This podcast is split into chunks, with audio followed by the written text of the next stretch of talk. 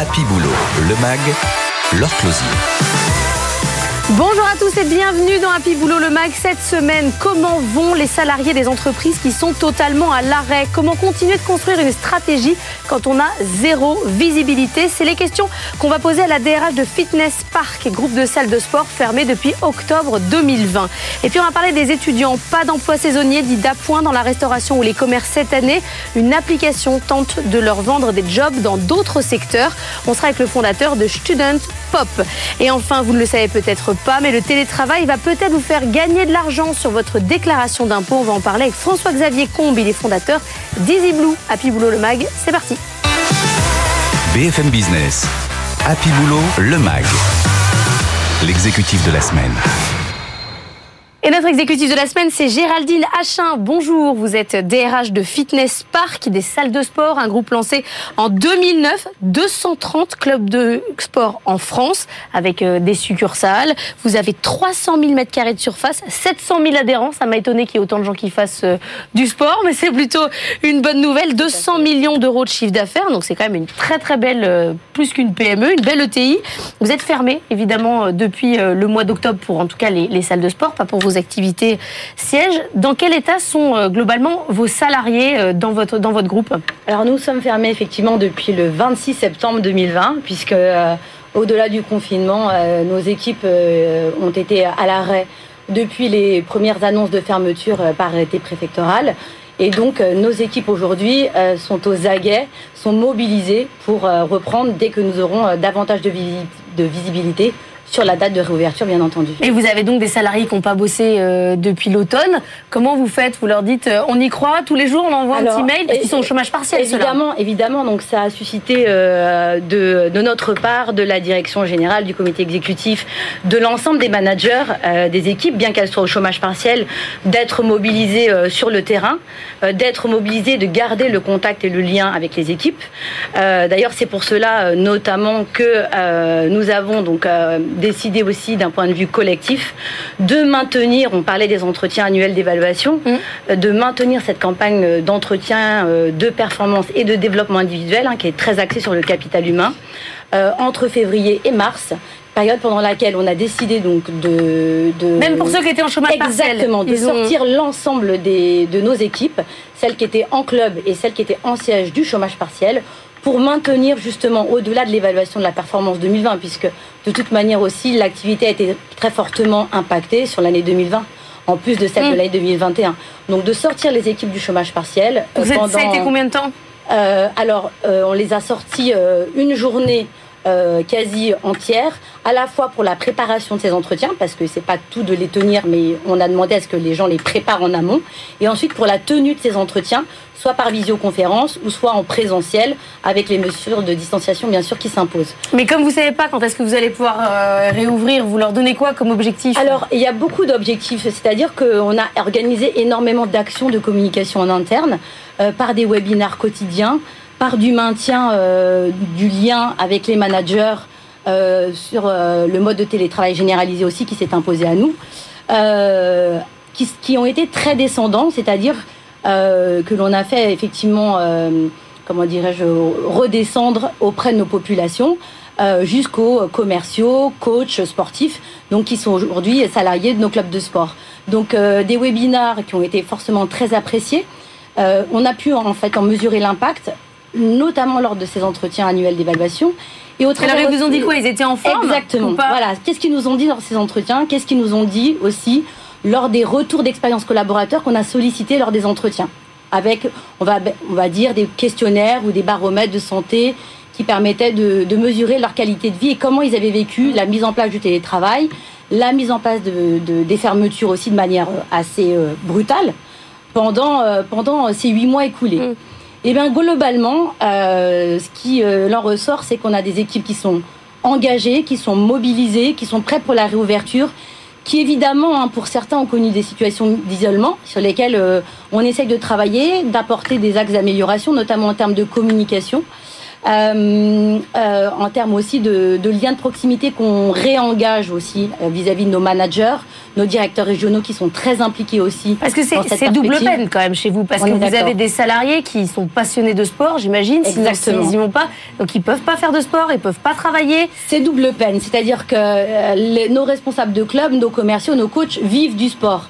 Euh, ils ont bien d'autres compétences évidemment que celles que celles-là mais ce sont des passionnés par le sport. Donc, comme vous dites, c'est vraiment la double mmh. peine, c'est ne pas pouvoir exercer euh, la pratique de la, du sport et donc de ce qui les passionne au quotidien.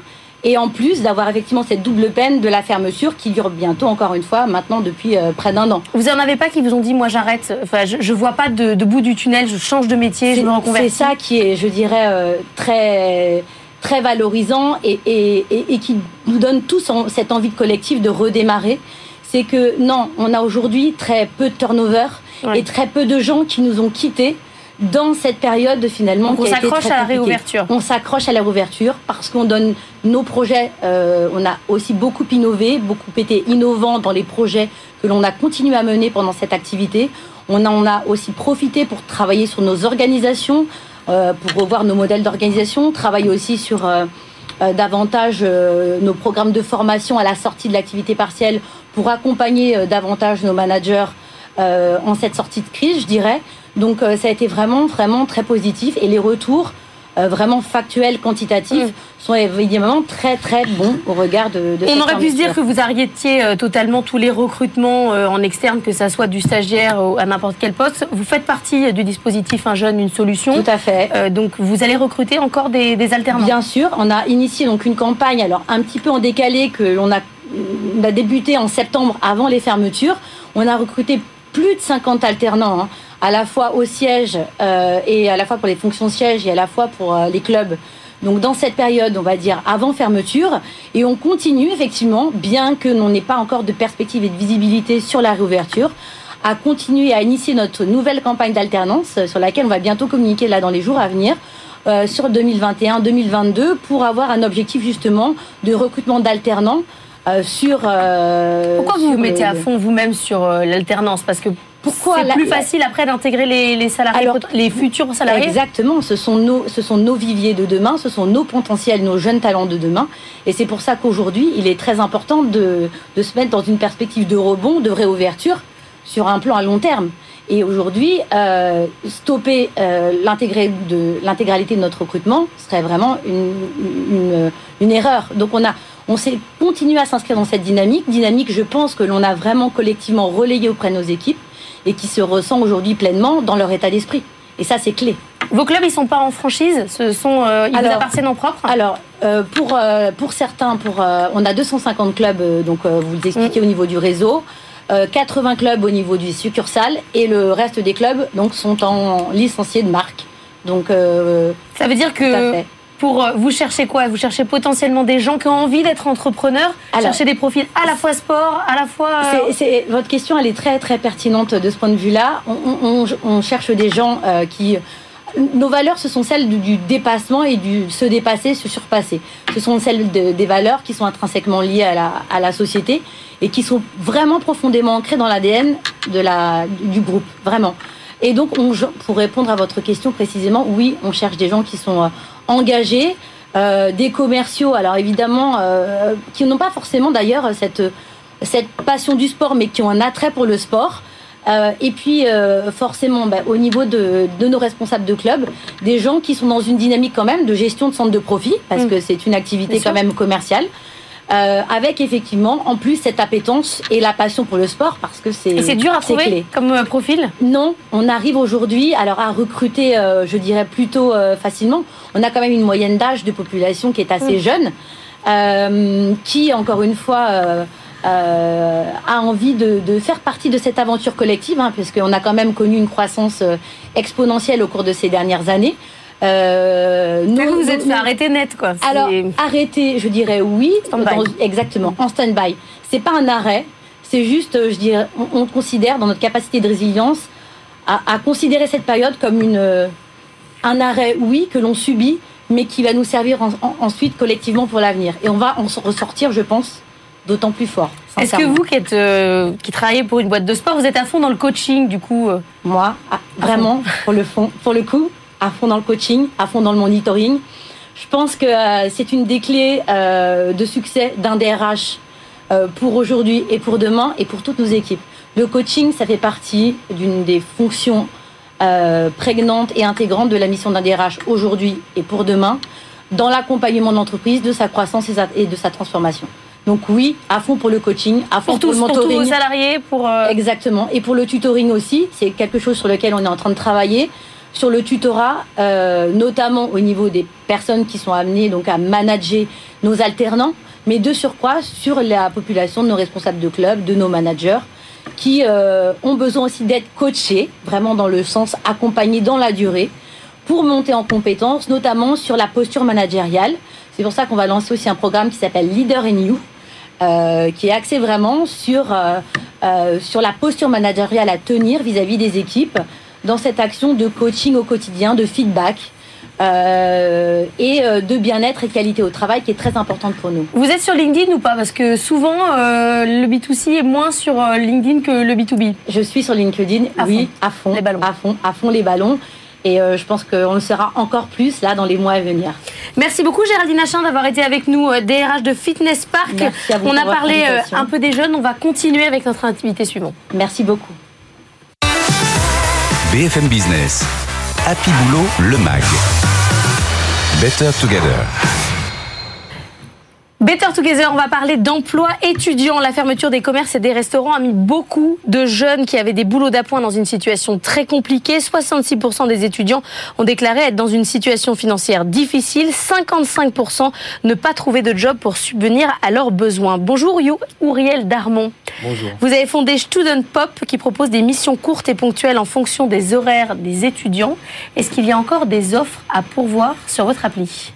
Alors heureusement il reste des offres, euh, mais c'est vrai que quand on a eu le premier confinement, puis le second confinement, puis le moitié de confinement euh, ces derniers temps, euh, il y a eu beaucoup d'offres qui se sont arrêtées du jour au lendemain. on a beaucoup d'étudiants qui travaillent en restaurant, beaucoup en vente en boutique, et tout ça s'est arrêté. Donc heureusement, il reste des jobs étudiants, mais pas pour tout le monde. Qu'est-ce que vous avez apporté de nouveau au marché du job étudiant?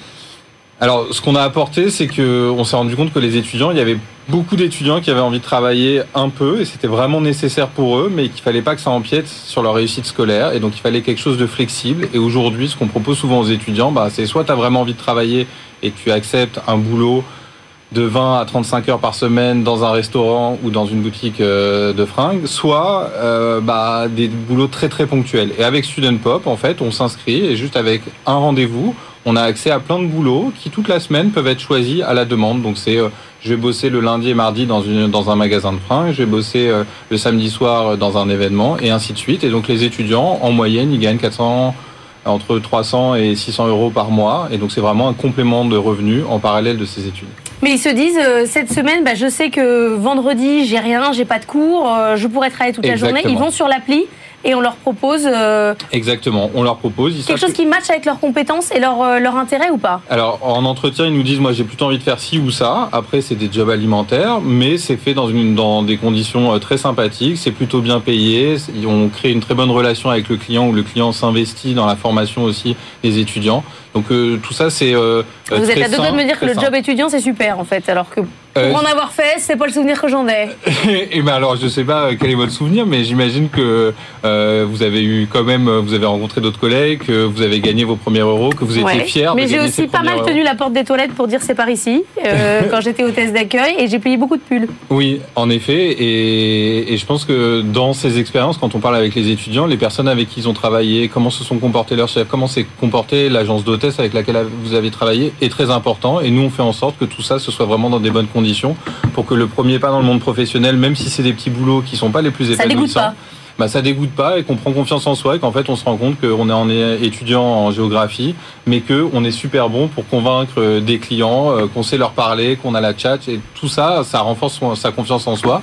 Ça donne peut-être envie de faire quelque chose d'autre de sa vie, mais je pense que c'est un premier pas qui est important dans le monde professionnel. Ça veut dire qu'on peut être euh, un peu restaurateur, un peu serveur, un peu vendeur et voir ce qui nous plaît. et en fait, c'est ça qu'aiment les étudiants chez Student Pop, c'est qu'on a beaucoup d'étudiants qui nous disent on m'a offert euh, un CDI à 25 heures par semaine et en fait je suis revenu parce que moi ce que j'aimais bien chez Student Pop c'est faire des missions un peu diverses et me découvrir et rencontrer des personnes sur chacune de mes missions. Quelles sont les missions qui ont le plus de succès?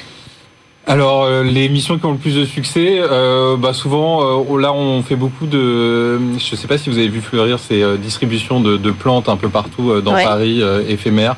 bah là on est au milieu des plantes vertes, on discute avec les, vendeurs, je crois que c'est très sympathique.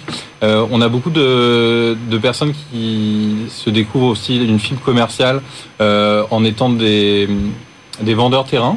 Donc là c'est des missions aux quatre coins de la France. on lance une nouvelle appli et on a besoin d'aller voir tous les commerçants, toutes les boulangeries, toutes les et on, va les voir et on les convainc d'utiliser cette nouvelle application mobile. Et euh, on est payé en partie à la com, donc on peut faire beaucoup d'argent. Euh, et souvent les étudiants ils aiment bien, euh, ils le font parfois en binôme et ça fonctionne très bien. Ils sont motivés, vous qui leur faites passer des entretiens. Vous la trouvez comment la génération Z? Je la trouve géniale. Vous êtes bien alors, attendez, arrêtons-nous un instant. Donc la génération Z est géniale, facile ah à bah, gérer, aucun problème. Euh. Je, trouve qu'on en dit, euh, ils, sont en recherche de sens. Euh, ils sont conscients des, problèmes de notre planète et des, enjeux de société. mais ils ont envie de croquer la vie à pleines dents et en ce moment ils sont très frustrés parce qu'ils sont chez eux et que c'est compliqué. mais je rencontre tous les jours des étudiants qui nous donne envie, nous donne envie de nous battre pour eux et euh, ils ont euh, une joie de vivre et de réussir qui est euh, qui nous galvanise au quotidien. Il y a des boîtes pour lesquelles ils veulent pas travailler. Je vous dis ça parce qu'on a vu des élèves de Polytechnique dire on n'ira pas bosser chez, Total. Est-ce que mm. c'est pareil chez vous Il y a des missions qui, ne fonctionnent pas? Non, nous, on a un feedback à la fin de chacune de nos missions. Notamment, on a mis ça en place récemment de savoir s'il y avait des abus, des discriminations particulières et tout ça. Je pense que euh, il y a une notion de, respect qui est très forte. On est dans des petits boulots, ils se projettent. Ils vous font des retours. Oui. Ouais, ils nous font des retours et, euh, et sur ça, euh, c'est notre rôle de pouvoir faire l'intermédiaire entre les boîtes et les étudiants pour comprendre ce qui se passe et, et ne pas être tout de suite du côté de l'entreprise, mais au contraire se dire. mais c'est-à-dire que vous-même, vous savez qu'il y a des employeurs qui traitent pas bien vos, vos étudiants. on a très peu de remontées, mais quand on a des remontées, on est intervenu, on a cessé de travailler avec certains boutiques, on a fait remonter parce que souvent il peut y avoir des problèmes de discrimination, mais qui sont au niveau local. Et quand on parle au niveau régional, ils disent ah ben merci de m'avoir informé qu'il y a des problèmes au niveau local avec telle ou telle personne. Donc c'est un dialogue qu'on peut avoir avec les étudiants. Vous êtes l'interlocuteur des étudiants. C'est vous la partie prenante. Ils n'ont pas de discussion RH euh, ou paiement avec l'employeur direct. C'est nous l'interlocuteur. Merci beaucoup d'avoir été avec nous, euh, Ouriel Darmon. Allez voir sur Student Pop les possibles missions que vous pourriez avoir si vous êtes étudiant. On va parler impôts, tout autre sujet. BFM Business, Happy Boulot, le MAG. Business Case. Et voilà un sujet de saison en plein milieu euh, du mois d'avril, les impôts. C'est la saison des impôts et le télétravail est peut-être votre allié si vous passiez aux frais réels et que vous laissiez tomber la déduction forfaitaire. Oui, il va falloir prendre sa calculatrice et réfléchir un peu, mais on va nous aider. Bonjour François-Xavier Combe, vous êtes le fondateur d'Easy Blue. Easy Blue, ça fait quoi? EasyBlue, c'est une plateforme d'assurance pour les entrepreneurs. On a inventé un coach qui s'appelle Henri et qui aide les entrepreneurs à comprendre le risque et à s'assurer en quelques clics. Alors, pourquoi là vous voulez aider les télétravailleurs à mieux faire leur fiche euh, d'impôt Parce que évidemment, on a beaucoup d'entrepreneurs qui sont des petits employeurs qui sont qu'on accompagne, qui nous posent des questions du quotidien, des questions juridiques et notamment des questions fiscales en disant qu'est-ce que je peux répondre à mon salarié qui me demande ce que je vais faire des frais qui ont été engendrés par le télétravail? Donc aujourd'hui, le salarié euh, classique, euh, il a une déduction forfaitaire de 10%. Il coche, je ne sais même pas s'il y a une coche à caser, ça va à cocher, ça va tout seul, il fait rien. Et là, c'est 10% forfaitaire. c'est automatique, c'est 10% du revenu annuel professionnel, euh, limité à 22 252 euros. Voilà. Ça, c'est le cas général, ça suffit. Mais si vous avez engendré des frais pour euh, votre activité de télétravail qui sont importants, ça peut être intéressant de tout changer. Exactement, et là, il va falloir sortir sa calculette. C'est un exercice individuel, donc chacun va devoir voilà, scanner les frais euh, qui ont été occasionnés par le télétravail, et ça va assez loin. Alors, la clé de calcul, là, il faut bien comprendre, vous prenez bah, la surface de votre appartement et votre logement et vous allez appliquer un coefficient par rapport à la pièce qui est dédiée au télétravail. Si vous avez transformé une chambre d'amis, si vous avez un bureau qui est dédié à ça, vous avez une pièce qui est dédiée au télétravail, eh cette pièce, vous allez la rapporter à la surface globale et ça va vous donner un pourcentage de votre, euh, de votre habitation et vous allez passer toutes vos dépenses fixes, vous allez appliquer ce coefficient. Donc pour les Parisiens, c'est quand même intéressant parce qu'a priori, euh, leurs 10 mètres carrés, euh, c'est une bonne part de leur logement. Voilà, et donc du coup, vous allez pouvoir vous dire, bah, j'applique 20% de charges sur mon loyer, sur mon électricité, sur Internet, sur euh, les charges locatives, etc., l'assurance habitation. Ça, ça va vous faire déjà un premier, euh, un premier, euh, une première enveloppe déductible. Et puis après, vous avez certainement investi bah, un fauteuil ergonomique, un bureau, certains de l'informatique. Tous ces éléments vous appartiennent, mais l'administration fiscale accepte que vous en déduisiez sur cette année 50%. Donc vous allez faire votre addition et vous allez pouvoir comparer est-ce que 10% de mon revenu annuel professionnel ou les frais réels sont plus intéressants cette année on peut changer l'année prochaine, c'est pas définitif. Exactement, c'est une option que vous prenez chaque année. Donc c'est un calcul qui sera à refaire chaque année, puisqu'effectivement, on peut imaginer que pour un certain nombre d'employés, de salariés, bah, le télétravail va continuer.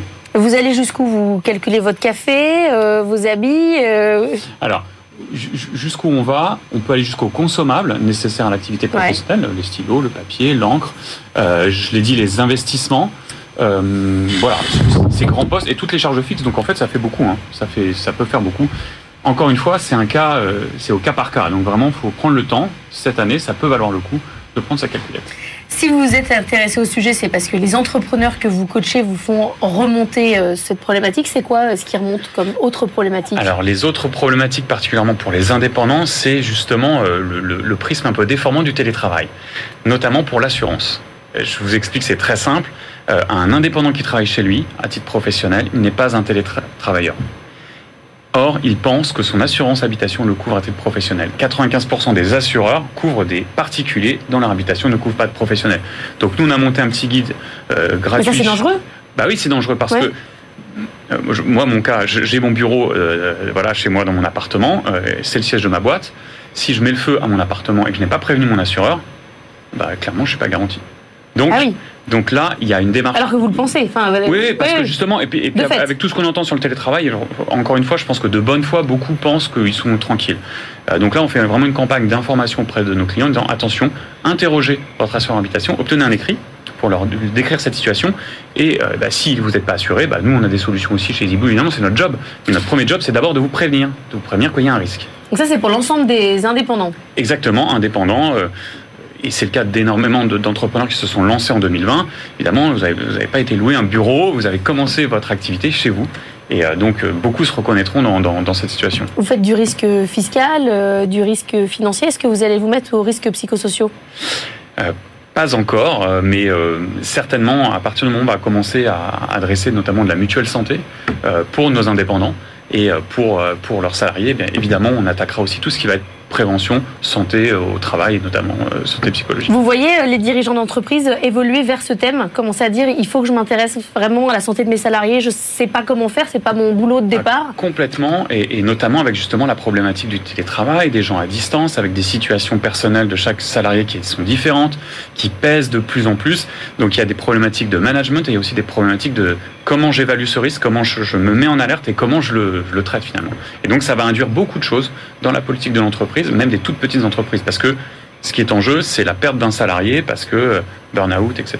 Vous rémunérez euh, comment? C'est au forfait? C'est au conseil Alors non, nous, nous tous les conseils périphériques, en fait, on les donne vraiment. Euh, je vous dis, on a fait un guide gratuit, on, essaie de donner beaucoup de choses. Oui, mais vous n'êtes pas une ONG. Mais pas du euh, tout. Et justement, nous, sommes, nous avons un statut de courtier en assurance. Et en fait, on, voilà, on mise sur le fait que, les, que ces gens-là vont devenir nos clients. Et ensuite, on a une commission sur les primes d'assurance. Quand vous les suivez après euh, dans la longueur Dans le temps. C'est-à-dire quand ils deviennent clients d'Easyblue. Voilà, allez voir de près euh, vos petits calculs, votre déclaration d'impôt, sortez euh, votre calculette et vérifiez que c'est plus intéressant pour vous d'être soit aux frais réels, euh, soit aux frais, c'est au forfaitaire, c'est déduction forfaitaire ou frais réels, c'est ça. Merci beaucoup François-Xavier Combe d'être venu nous voir, fondateur d'Easy Blue. C'est la fin d'Happy Boulot le Mag. Je vous souhaite un excellent week-end et je vous retrouve la semaine prochaine sur BFM Business. BFM Business, Happy Boulot le Mag l'émission qui vous sort de votre boîte.